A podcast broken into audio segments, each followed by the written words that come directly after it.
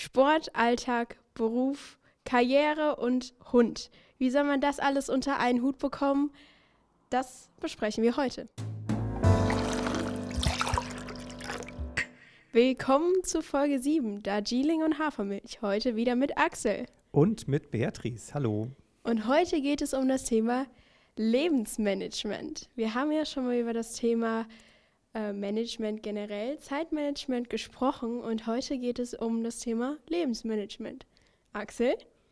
Ja, ich bin gespannt, was du dir darunter vorstellst. Ich denke gerade so dran, wie man die verschiedenen Sachen, die man eben so im Leben machen möchte, unter einen Hut bekommt. Und das ist natürlich nicht nur die Arbeit. Mhm, ich habe auch mir den äh, Punkt Überlebensmanagement dazu geschrieben, weil es ja auch in gewisser Weise den Stress und auch den, äh, die Entspannung vielleicht auch regelt in dem gesamten Leben. Und ähm, das hat sehr viel mit Management zu tun. Auch wenn man jetzt nicht unbedingt Management studiert hat, sollte man da, glaube ich, ein paar Strategien wissen und anwenden. Was für Strategien hast du da?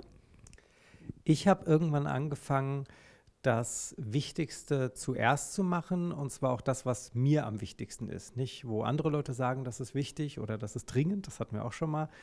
Und ich habe so ein, ich mache mir immer einen Tagesplan, also wirklich an jedem Tag, in dem auch private Sachen drinstehen. Und ich nutze momentan die sogenannte 1-3-5-Regel. Okay. Also Punkt 1 ist irgendwas Großes, was drei, vier Stunden dauert.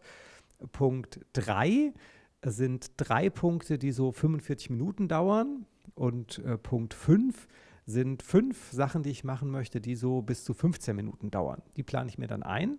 Und den ersten, den großen Punkt, den der drei, vier Stunden dauert, damit fange ich an. Und zwar noch bevor ich E-Mails checke oder gucke, was habe ich für Post bekommen oder gucke, was möchten andere Leute von mir. Ich mache als erstes das große, wichtige, was ich an diesem Tag machen möchte. Das kann ein berufliches Projekt sein, das kann aber auch sein, dass ich ja irgendwas Privates mache. Zum Beispiel als ich den Podcast zum ersten Mal hochgeladen habe und mich da so durch diese ganzen Plattformen gewuselt habe, das habe ich an einem Sonntagvormittag mit einer Kanne Darjeeling ganz in Ruhe auf der Couch gemacht. Und du nimmst dir dann für jeden Tag äh, eins, drei und fünf äh, Sachen vor, oder? Ja. Okay. Die Technik kenne ich selbst sogar noch gar nicht.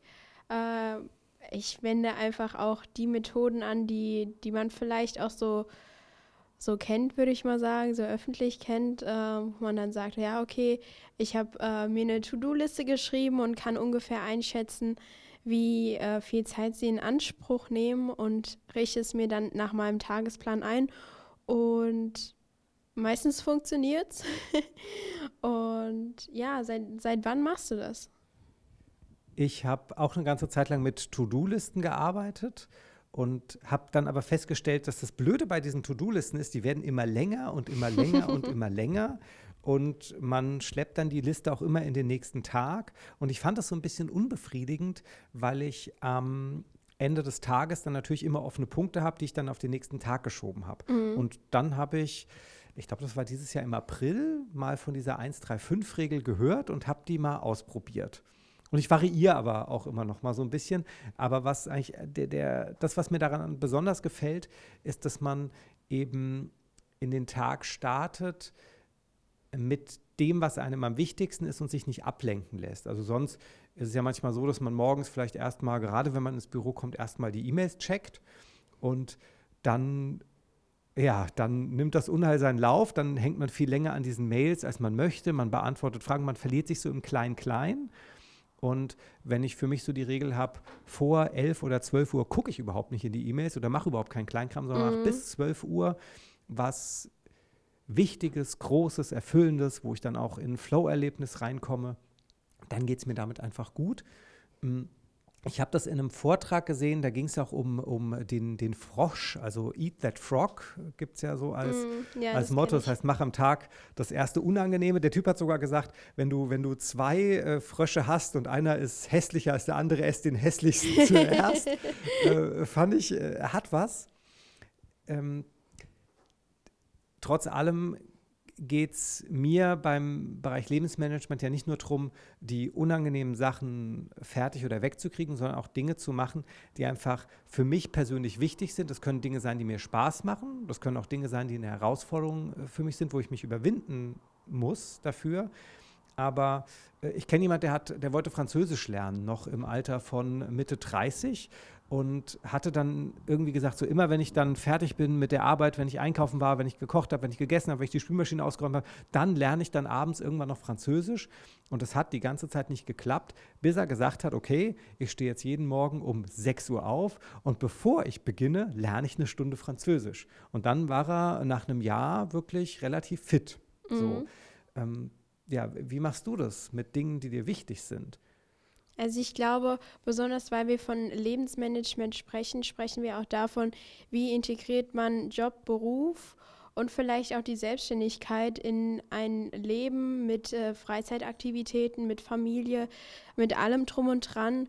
Und ähm, da habe ich für mich jetzt keine Regel gefunden, wie es jetzt für dich vielleicht die 135-Regel ist, aber äh, für mich funktioniert es nach der Wichtigkeit äh, für mich persönlich, wenn ich jetzt zum Beispiel weiß, okay, an dem und dem Tag äh, werde ich bestimmt drei bis fünf Stunden irgendwie mit Lernen verbringen, dann werde ich mir das auch so einteilen, dass ich vielleicht zwischendrin eine Pause habe, vielleicht auch zwischendrin mich mit einem ganz anderen Thema beschäftige und so mein Hirn nochmal auslüfte. Und was da natürlich mit einherspielt, sind verschiedene Lernstrategien, aber wir wollen jetzt ja auch nicht aufs Lernen äh, groß eingehen, aber ich glaube, einmal äh, sich selbst auch ein bisschen zur Priorität machen, ist äh, auch ein großer Punkt äh, von Lebensmanagement, einfach die Wichtigkeit von, von äh, dem eigenen Bedarf zu sprechen und da auch zu sagen, okay, mir hilft es zum Beispiel persönlich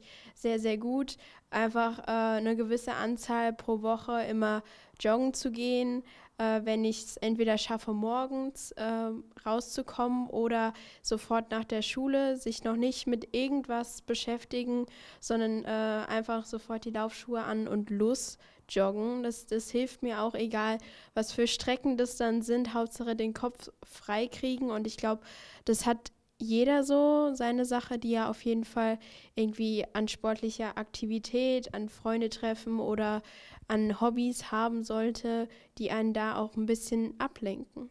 Was ist bei dir? Als du das gesagt hast, habe ich gerade gedacht, na, ist auch ein gutes Mittel gegen Burnout. Weil das war ja auch in der Folge ganz am Anfang so das Thema, soll das Ziel von Arbeit sein, dass man Mitte 45 einen Burnout bekommt. Und viele Menschen, aber auch viele junge Menschen, die äh, über Burnout klagen, beschreiben ja eine, ein ähnliches Empfinden ihres Lebens, und zwar die Empfindung, dass sie nur noch funktionieren, dass es nur noch um Funktionalitäten geht. Und bei der Planung eines Tages oder dem Management eines Tages oder dem Management des Lebens ist es ja dann clever zu sagen, man managt sein Leben so, dass man eben nicht nur funktioniert. Bei dir war es jetzt das Joggen, das eine Leidenschaft ist, wo du sagst, okay, du äh, gehst jetzt einfach raus und läufst einfach mal egal wohin und kriegst den Kopf frei. Und als du aber eben dann über auch Lernen äh, gesprochen hast, habe ich gedacht, ja, das, äh, ich dachte sofort an meine Schulzeit zurück und ich habe immer noch manchmal Albträume, wo ich denke, ah, ich schreibe morgen eine Klausur und bin nicht vorbereitet. Also diesen, diesen Druck und dieses Funktionieren müssen, das gibt es schon auch in sehr, sehr vielen Lebensbereichen. Und ich glaube, es ist nicht gut. Und ich glaube, für ein glückliches, Klammer auf, Berufs, Klammer zu, Leben, ist es eben schön, wenn man da eine Balance gefunden hat, die Work-Life-Balance. ne? Wären wir auch wieder dabei. Und es geht ja immer so drum bei uns, wie die Gen Z, die Gen Y, die vielleicht auch in beruflicher Verantwortung ist, inspirieren kann, die Arbeitswelt so umzuorganisieren, dass es jungen Menschen darin besser geht. Ähm, oder dass junge Menschen sagen, okay, das finde ich cool. Was kann denn ein Arbeitgeber tun, um das Lebenmanagement von jungen Menschen oder von seinen Mitarbeitern zu erleichtern? Ich glaube, über äh, viele Punkte haben wir auch schon gesprochen. Also zum Beispiel, dass man sagt, okay, man, man hat Punkte, die vielleicht auch vom äh, Arbeitgeber organisiert sind, besonders wenn es eine große Firma ist, dass man auch Freizeitangebote hat, dass man vielleicht auch in erster Linie dazu überredet und gezwungen wird, äh, etwas für sich selbst zu tun. Es gibt natürlich auch, ähm, es machen ja auch viele Versicherungen oder so, die dich dafür irgendwie entlohnen, belohnen. ähm, dass du was für deine Gesundheit tust und so weiter. Und natürlich ähm, ist äh, jetzt nicht unbedingt Sport in allen Lebenslagen und für jeden immer das äh, eine, aber es ist auf jeden Fall eine Prävention, eine Prävention für ein glückliches Leben. Ähm, und ich glaube, diese Prävention kann man durch solche Angebote machen äh, indem man da vielleicht mehr den, den Fokus drauf legt. Aber natürlich, wenn es um ein, äh, ja, sind wir wieder beim Thema Schreibtisch, äh, wenn es um einen Schreibtisch geht, der irgendwie für den oder also diejenige oder denjenigen höhenverstellbar sein soll. Wieso nicht? Und ähm, wenn es irgendwie die die zwei Stunden äh, sind, die man irgendwie dienstags weniger arbeitet, wenn man da eher in Pilates-Kurs geht oder so. Ähm, wieso kann man das nicht ähm, individueller machen? Ja, ich habe gerade an unser neues Arbeitszeitmodell gedacht. Äh, dazu komme ich gleich. Die äh, am Anfang mein, mein Satz, ich probiere das gerade mit der 135-Regel oder wir haben ja auch schon mal das Eisenhower-Prinzip diskutiert. Ähm, ich finde, diese ganzen Zeit- oder Lebensmanagement-Techniken neigen natürlich auch manchmal dazu, so ein bisschen kompliziert zu werden, weil es ist dann immer so ein Schema und dann hat man immer eine Liste. Es mag die To-Do-Liste sein, es mag äh, eine Tabelle sein, wo man die Sachen einträgt. Und ich habe in meinem Leben die Erfahrung gemacht, dass ich sehr oft dann auch an diese Grenzen dieser äh, Techniken gekommen bin, weil ich dann auch einfach Zeit gebraucht habe, um meine Listen zu schreiben oder Zeit, mhm, um meine Tages- ja. und Wochenpläne zu machen oder Jahrespläne oder wie auch immer. Ähm, ich bin schon jemand, der macht ganz gerne Plänchen und fühlt sich dadurch sicher, aber in manchen Fällen ist es auch einfach Zeitverschwendung und es hilft eine gewisse Radikalität. Und das, was du jetzt gesagt hast, du gehst gerne joggen, wenn ich das jetzt auf, auf ein Arbeitsleben ähm, übertrage, denke ich mir klar, so eine gewisse Flexibilität des Arbeitgebers macht natürlich dann möglich, dass man morgens, je nach Jahreszeit, entweder um 6 Uhr joggen geht und dann ins Büro oder momentan ist es ja dunkler draußen, also vielleicht eher so um 9 oder 10 joggen geht und dann um 11 Uhr beginnt oder zwischendrin sagt, okay, jetzt ist 13 Uhr, jetzt gehe ich eine Runde joggen und arbeite danach weiter. Aber all diese Sachen machen doch auch wieder den Tag ein bisschen komplizierter, finde ich. Und was wir momentan ausprobieren, ist, dass wir gesagt haben, bei uns ist Vollzeit nur noch fünf Stunden am Tag arbeiten. Und äh, wir machen viele Dinge dafür tagsüber nicht. Also wir, wir kommen ins Büro, jeder arbeitet wirklich seine fünf Stunden. Es gibt noch die Regel, dass man, äh, wenn man morgens arbeitet, irgendwann abends nochmal 15 Minuten in die Mails guckt oder umgedreht, einfach um, um nichts zu verpassen, um was delegieren zu können. Aber dieses Fünf-Stunden-Modell funktioniert sehr gut und wir arbeiten tatsächlich von, von der Leistung her alle, wir schaffen nicht weniger als in acht Stunden. Und das hängt damit zusammen, wir gucken halt zwischendrin nicht auf Social Media, wir haben auch zwischendrin keine Mittagspause mehr, weil man arbeitet einfach davor und ist danach oder, oder umgedreht. Und das strukturiert den Tag sehr angenehm und sorgt dafür, dass äh, bei mir Fahrradfahren oder einfach mal in eine Halle gehen, Musik aufdrehen und äh, Jonglierkeulen durch die Luft schmeißen, dass ich das nicht mehr so zwischen rein äh, quetschen muss und sagen, okay, ich habe jetzt dieses Arbeitspaket gemacht, jetzt mache ich mal ein bisschen was für mich und jetzt mache ich dann wieder dieses Arbeitspaket, sondern die Arbeit ist konzentriert, da schmeiße ich alles rein und äh, nach fünf Stunden bin ich hier aber auch weg. Und ich habe ja diesen Prozess so ein bisschen äh, mitbekommen, wie das bei dir abläuft. Und du hast ja auch selbst von dir gesagt, dass es am Anfang schon so ein, so ein Sprung ins Ungewisse oder ins kalte Wasser war und du dich dafür auch ein bisschen überwinden musstest. Aber äh, ja, hat es sich gelohnt, ist die Frage. Also wir sind noch nicht am Ende des Ausprobierens, sage ich mal.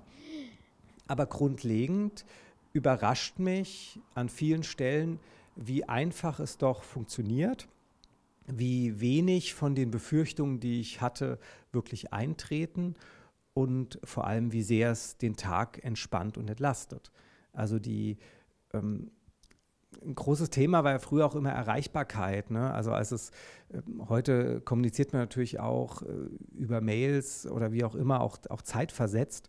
Früher war natürlich so eine Telefon äh, telefonische Erreichbarkeit wichtig und das habe ich natürlich noch so im Hinterkopf. Ich denke ja, okay, wenn ich jetzt dann die Hälfte des Tages überhaupt nicht in der Lage bin, ans Telefon zu gehen, wie ist das? Ich bin jetzt auch nicht so der, der sich gerne am Handy anrufen lässt, gibt die Nummer nicht so gern raus und so. Ähm, aber das funktioniert. Also bei mir persönlich, es ergeben sich natürlich dadurch auch so ein paar Strategien. Also, dass ich in meiner E-Mail-Signatur steht meine Telefonnummer nicht mehr, weil ich ohnehin lieber per E-Mail kommuniziere und auch Leuten sage, hey, komm, schreibt mir eine Mail, dann schreibe ich euch eine Mail, dann antworte ich auch schneller. Viele lassen sich darauf ein. Und die, die sich nicht darauf einlassen, mit denen verabrede ich mich dann zum Telefonieren, bin dann auch im Thema drin und das erhöht meiner Meinung nach zum Beispiel an diesem Punkt die Wertschätzung enorm. Also im Bereich der Kommunikation ist es nicht mehr so beliebig. Also es hat auch viele, viele positive Effekte, mit denen ich gar nicht gerechnet habe. Und ich glaube, äh, weil wir ja auch heute das Thema haben, Lebensmanagement, kann man das auch so ein bisschen nicht nur auf den, ähm, auf die Daily Basis sozusagen ähm, äh, fokussieren, sondern auch aufs gesamte Leben, wie das Wort schon aussagt, produzieren und dass man da auch sagt, wie ist es mit, ähm, ja, macht man wirklich eine, eine, Rente? Wie ist es dann mit der Gen Z? Ich habe schon sehr, sehr viele, besonders in meinem Alter gehört, die auch gesagt haben, äh, kriegen wir überhaupt eine Rente? Wir haben Angst davor, äh, wann werden wir überhaupt in Rente gehen können? Müssen wir durcharbeiten, bis wir 80 sind? Und äh, sowas. Ähm, Natürlich sind da Ängste auch äh, besonders in meiner Generation vorhanden und ich glaube, Lebensmanagement zeigt, dass es nicht ähm, dass man das auch in der eigenen Hand hat. Ja, also ich, ähm, ich denke jetzt gerade zurück äh, an die Zeit, als ich so 18, 19 war. Da bin ich gerade so, habe ich angefangen, das, was ich heute tue, beruflich zu machen. Und für mich war klar, ähm, eigentlich ähnlich wie für die Gen Z, dass ich mich um meine Altersvorsorge irgendwie selbst kümmern muss oder möchte. Und weil ich ja in so einen künstlerischen Beruf gegangen bin, also ich habe gesagt, ich möchte Jongleur werden, was für meine Eltern vielleicht auch nicht immer leicht war, ähm, habe ich natürlich schon auch damit äh, gerechnet, dass ich mich vielleicht im Leben nochmal umorientieren muss. Und so habe ich damals meine Altersvorsorge äh, konzipiert. Also ich habe eins, zwei, drei, vier, fünf, sechs, also ich habe sechs verschiedene Verträge abgeschlossen mit Altersvorsorgen Einfach mit dem Gedanken, naja, wenn ich in zehn Jahren irgendwie nochmal einen, einen Reset-Knopf drücken möchte, löse ich eine Altersvorsorge auf und habe dann so ein Startkapital. Und ich habe die Altersvorsorgen aber auch so konzipiert, dass meine erste fällig wird, wenn ich, glaube 50 oder 55 bin, weil ich gesagt habe, naja, vielleicht habe ich ja dann einfach keine Lust mehr, in Anführungsstrichen in, im Rahmen eines Berufes zu arbeiten, sondern will dann vielleicht schon in Rente gehen. Und dann habe ich dafür zumindest einen Grundstein schon mal gelegt. Mhm. So, ähm, haben wir, damals haben mir viele an den Kopf gegriffen und haben gesagt, das kann man doch nicht machen. Ähm, jetzt heute, man, man, guckt ja dann immer, was so Altersvorsorgen bringen, dann denke ich auch, wenn ich da mehr Jahre hingeschrieben würde, würde die vielleicht mehr bringen. Aber äh, trotz allem, finde ich, kann man sein Leben natürlich so gestalten, wie man will. Man ist sein eigener Herr und, äh, oder seine eigene Herrin. Und äh, dass das irgendwie Standard ist, dass man bis 60, 65, 67 oder wie auch immer arbeitet, bedeutet nicht, dass man sein Leben selbst so organisieren muss. Das kann man ja frei wählen. Und da, finde ich, kann man doch selbst einfach Verantwortung übernehmen, dass man sagt, man schließt einen entsprechenden Vertrag ab oder man spart Geld mit irgendwelchen anderen Fonds, Aktien oder wie auch immer mit einem bestimmten Ziel. Und ich finde, so ein Ziel kann sich im Leben auch verändern. Also ich habe jetzt heute nicht das Gefühl, ah, ich möchte unbedingt aufhören zu arbeiten und wenn ich 55 erreicht habe, schlage ich drei Kreuze. Mir macht das alles ganz viel Spaß. Aber ich habe die Option. Und ich glaube, das kann man da auch gut mitnehmen, vielleicht auch für die gesamte Folge, dass man sagt, ähm, man sollte sich drum kümmern. Man sollte offen, mit offenen Augen ähm, durchs Leben gehen, sein Tag managen. Nicht unbedingt ähm, mit Scheuklappen auf den Augen, aber dass man sagt, okay, ich habe vielleicht gewisse ähm, Ziele am Tag, ich habe gewisse Ziele im Leben und darauf dann eingehen und immer zu wissen, man, man kann das selbst entscheiden und man, man ist Herr, Herrin der Lage. Und äh, deswegen gebe ich jetzt die Worte, die letzten Worte dieser Folge an Axel ab der mit seinen letzten Worten dir eine Frage stellen wollte. ähm, ich hatte gerade auf der Zunge, dich zu fragen, ähm, bis wohin planst du denn dein Leben? Wie weit im Voraus plant man sein Leben, wenn man jetzt so um die 20 ist? Maximal ein bis zwei Jahre. das ist so ähm, jetzt die konkreten ähm, ein bis zwei Jahre, würde ich sagen. Aber gleichzeitig auch Vorsorgen gemacht für, für weiterhin. Und ich finde das doch ein schönes Schlusswort, dass es toll ist, einfach auch auf den Moment zu gucken, also was brauche ich jetzt gerade im Rahmen dieses und des nächsten Jahres, um mich wohlzufühlen, aber den Blick auch nicht verlieren, was später kommt. Also bei Unternehmern, ähm, wenn wir mit einem Unternehmensberater, mit einer Unternehmensberaterin arbeiten, gibt es immer so die, die Fünf-Jahres-Vision. Und ich finde, das hat schon was. Das ist auch interessant, darüber nachzudenken und runterzurechnen, was man eben dann heute tun muss, um diesen Punkt, äh, für diesen Punkt oder für das große Ziel etwas zu erreichen. Das kann auch für ein Leben wichtig sein. Aber ich habe auch für mich erfahren, man lebt eben auch jetzt. Und auch heute sollte ein schöner Tag sein. Perfekt. Dann bis nächste Woche. Bis nächsten Mittwoch. Ciao. Tschüss.